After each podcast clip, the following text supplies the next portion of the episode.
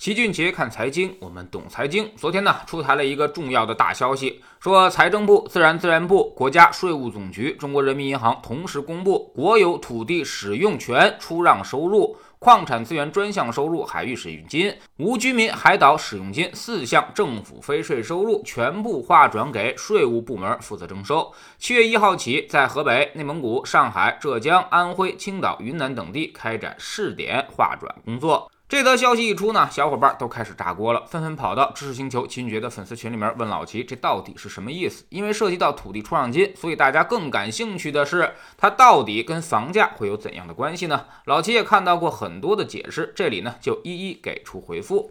首先呢，土地出让金是地方政府的钱袋子，是地方政府主要的收入来源。现在这块钱划转为税务征收，也就意味着先要上交国家，但并不是国家要拿走了。而是会再发回地方使用，最终呢，虽然还是会落在地方，但是对于它的使用规范会进行严格限制。这就好比你爸爸把你的零花钱都收走了，然后告诉你什么时候用，什么时候到我这儿来领，并且说明理由。那么你想想到底会有多难受？其次，跟房价确实是关系密切，特别是跟土地价格，因为原来地方上是为了收取更多的土地出让金，很有动力去抬高地价，从而多收钱，甚至会跟本地的房地产开发商联手哄抬地价，制造地王，然后再把土土地出让金进行返还。这种情形呢，多用于拆迁的案例当中。所以，土地出让金这块管理确实不严，有很大的缺失。房地产开发商到底交了多少钱，也是一笔糊涂账。第三呢，就是土地出让金这块收入。是土地财政的基石，也是房地产税推出的巨大阻力。大家都很难割舍掉既得利益。现如今这块收入全部被税务征收了，那么这笔钱它也就没那么香了。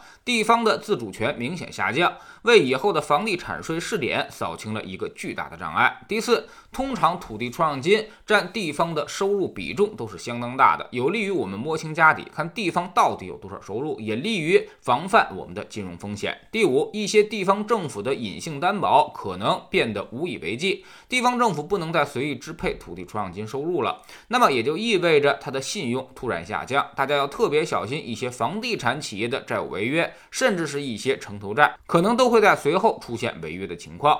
这几年，随着房价的不断上涨，各地的土地出让金收入也是越来越多。现在全国卖地越来越夸张。二零二零年，全国国有土地使用权出让金收入已经达到了八点四万亿元，同比增长百分之十五点九，再创历史新高。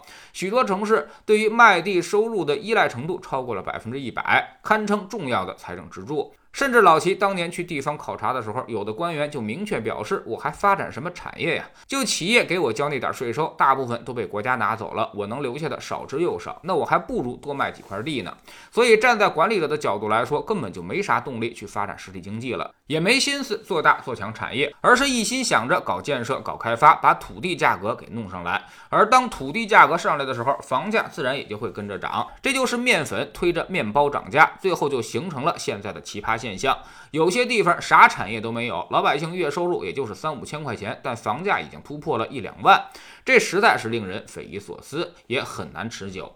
原来我们说分税制改革的时候，吸取了一部分深圳的经验，觉得土地出让金它是小钱，就留给了地方自行发展。但现在已经不行了，这块钱现在是太多了，土地出让金占比已经达到了地方财政收入的百分之九十以上，而且已经形成了巨大的社会性问题，所以必须要重新的调整一下分配了。而调整就必须先弄清楚它的账目。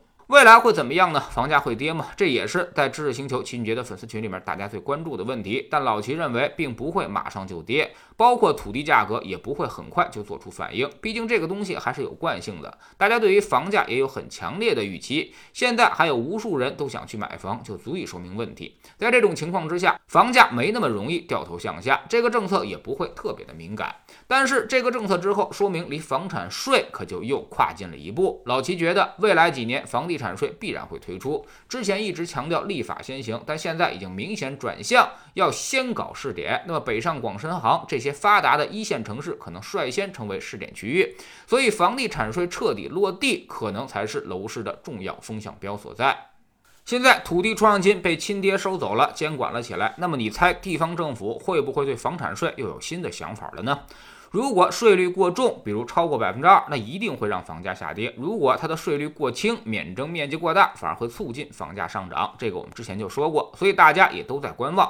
不过老齐也提醒一下大家，最好呢是在场外去进行观望，因为如果一旦房价预期开始转向，那么市场流动性会迅速的消失。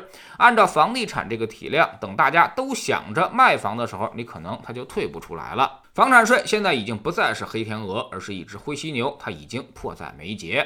在我们的知识星球齐俊杰的粉丝群里面，我们周五盘点了一周市场的走势，并追踪了几个组合的表现。我们几个组合已经全部都翻正了，五个二组合已经实现了百分之三点二四的收益，而三三二组合也有百分之一点五五，两个不赔钱组合收益都超过了百分之二，只差百分之一就能够创新高了。我们用低于市场一半的波动性跑赢了市场的指数，这就是组合的意义所在，可以让你的心态更加平稳。后面市场越是波动，那么组合的优势也就会越大。